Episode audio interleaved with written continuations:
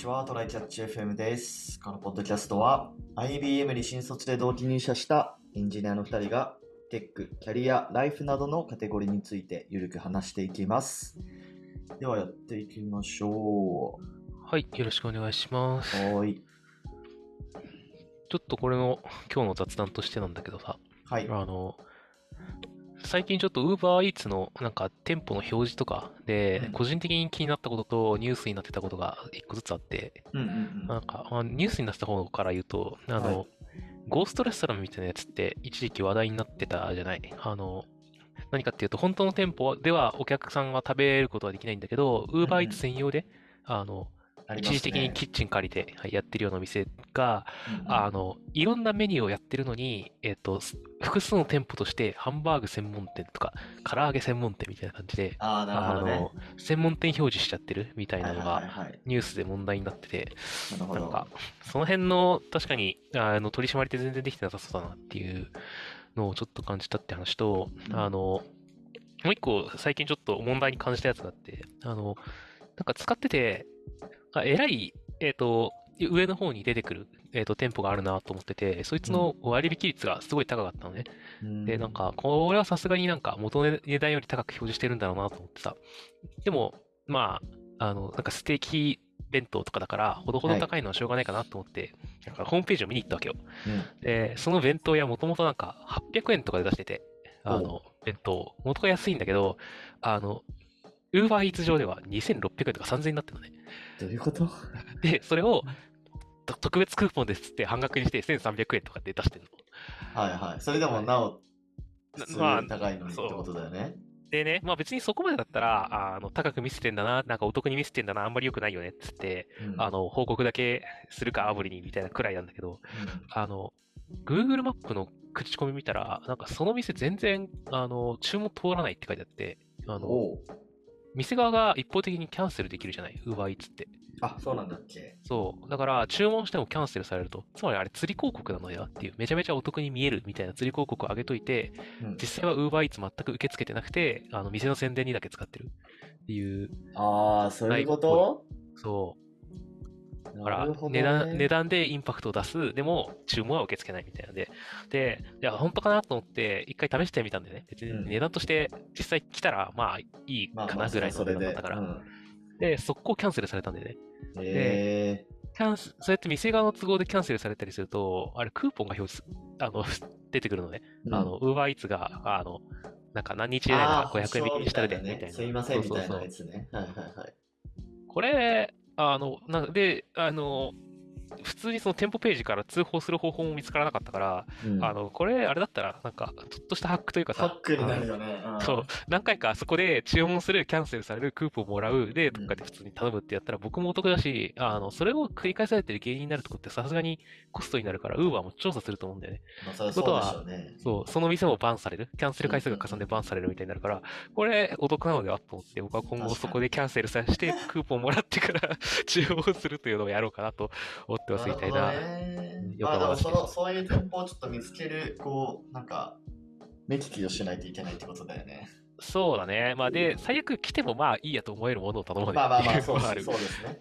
うんなるほどけど、まあ、ちょっとね、治安、ウーバーイーツのその店舗のなんか表示で、ちょっと治安悪くなってんなっていうのは若干あるね。まあ前からなんだろうけど。ねまあでも、UberEats がサービス開始してからまあまあ経つのに、それでもなおなんかそういうのが出てくるんだね。まあ、なんか、海外のサービス、海外の大きいところのサービスって言ったらあれだけど、なんかある程度そういう、なんかそ、いやばいものがあったとしても、それはそれって割り切ってなんか、何かあってから対処すればいいやっつって、その方がコスト安いしね、みたいなイメージがあるよね。アマゾンもクレーム入れたらすぐ新しい品送ってきたりとかさ、うんうんうんなんかあるじゃない。ありますね。そういうイメージあるね。。なるほど。まあ、いいっすね。まあでもそういうのは、まあ、どんどん是正されていく、なんか仕組みには、仕組みというか、にはなってると思うので、はい。ね、さっき言ったようにキャンセルいっぱい発生させるとかね。そうそう。で、ちょっと自浄化していくのはありかもしれないですね。はい、ありがとうございます。えーっと、じゃあ本題の方なんですが、はい。えーっと、ちょっと僕がですね、今、あの1ヶ月の長期休暇を取ってまして、まあ全然そのなんか体調を崩したとかじゃないんですけど、うん。まあ、今の会社で働いてちょうど3年くらいになるんで、はい。ちょっとリフレッシュ休暇入れようかなということでですね、あの有給を普通に消化して、おお、有給でか。そうそうそうそう、まあ、そうね、まあでも有給以外そんな休む方法ないでしょう、1ヶ月も。あ、なんか、そういう制度があるのかなって。ああ、まあまあ、なんか IBM にもあったね、なんか10年働いたらなんかそういう休暇がもらえるみたいな。確かあった気がする 10, 10年だったか20年だったか忘れたけど。ね、そんな人そんなに、そんなにいないけどな。そう、それでまあ僕は有給がね、えーっと、35日くらいあったんで、うん。で、まあ1ヶ月休んでも20日しか、20日分しか消化しないじゃないですか。そうだね。うん。だからまあ、35のうち20消化しても全然まだ休めるなと思って今年は。うん、だからちょっと、そう。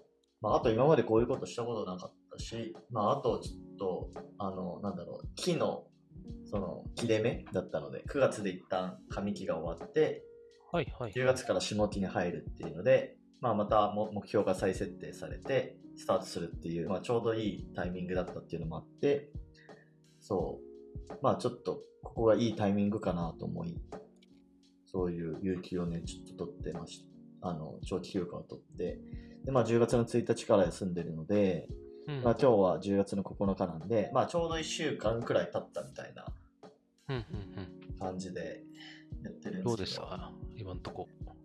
ああ、クズみたいな生活を送ってますね。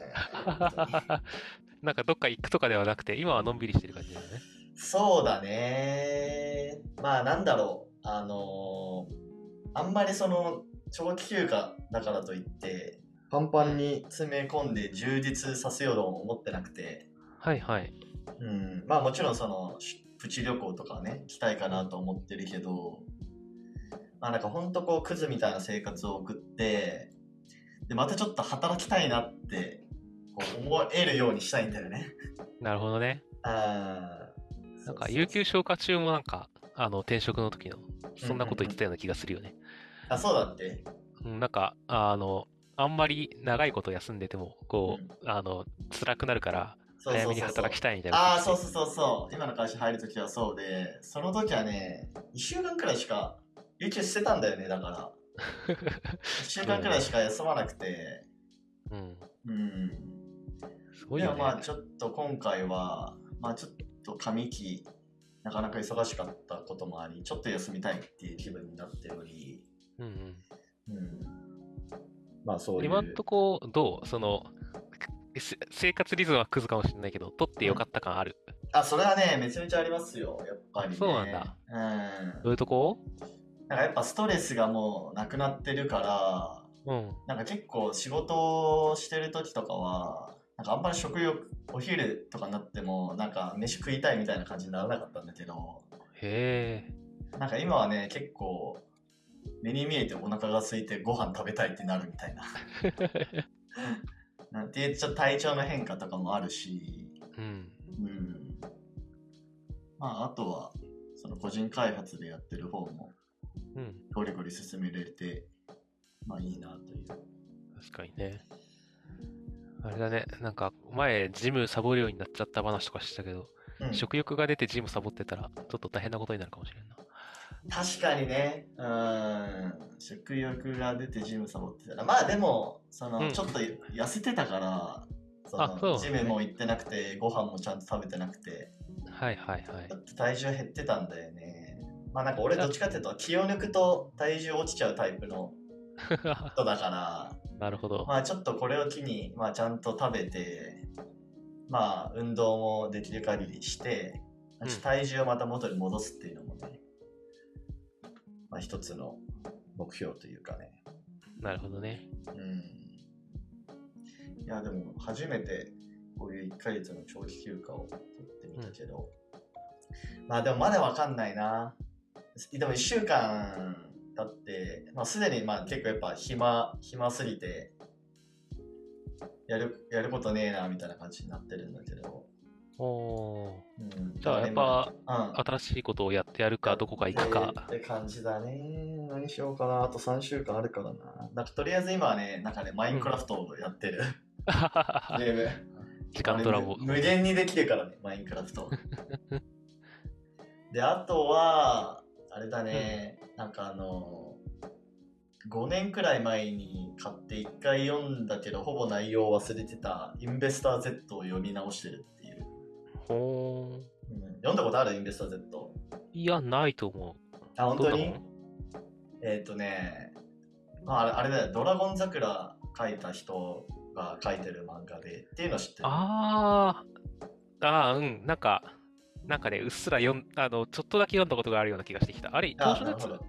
え、何？投資とかのやつ？あ、違うか、あそうそうそう。起業家のやつか？え、投資、基本は投資というか、まあ、ざっくりお金の漫画だね。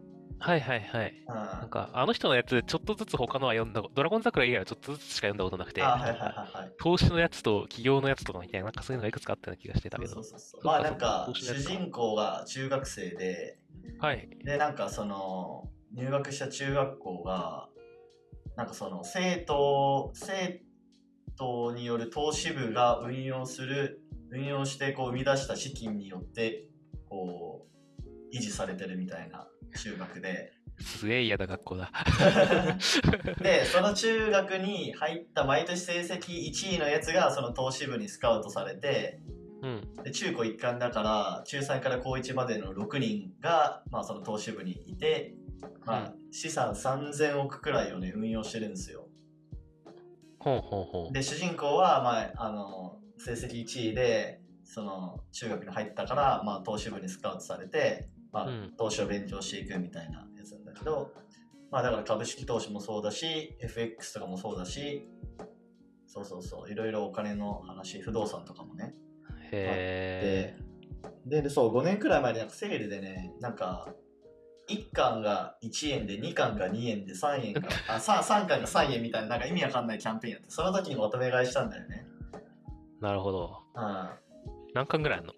20 20巻くらいかな？21巻とかそんな感じだった気がするはいはいはい。うんいいっすね。やっぱか、うんなんか時間固めて読めるんだったら。そうそうそうで5年前に読んだ時とやっぱね、まあ、覚えてないっていうのもあるしもう一回読むとなんか全然そのなんか吸収率が違うというかそうだね。まああれから結構昔よりやってるからね。いろいろ勉強したのもあってこう点と点がつながる感じもあってそうそうそうそう。みたいなのもあり、まあ、ちょっと漫画の話になっちゃったけど まあそういうのもちょっとね時間を取って読めるっていうのもあっていいでね。すね。うん、あと全国旅行支援の話、先週？あそうだね。前回が前々回やったけど、うん。そう、あれ平日がよりお得になるから、そうそうそうそう。今の休暇中に使っちゃうといいよね。うんうんうん。そうね平日に遊びに行けるっていうのがね素晴らしいっすね。なんだよな。うん結局、空いてて安いのがかなりでかいからな。そうそうそうそう。はい。まあそんな感じですかね。ちょっとまだ1週間しか経ってないんで、そうねまあ、なんとも言えない部分はあるけども、ちょっとまた2週間くらい経ったら、どんな感じかちょっとまた、そうか、そうね。そうだね。はい。じゃあ、一旦今日はこれで終わりましょうか。はい。はい。ではこんな感じですね。週2回のペースで配信しているので、Apple Podcast もしくは Spotify でお聞きの方はぜひフォローとレビューお願いします。えーでは今回も聞いていただきありがとうございました。ありがとうございました。またね。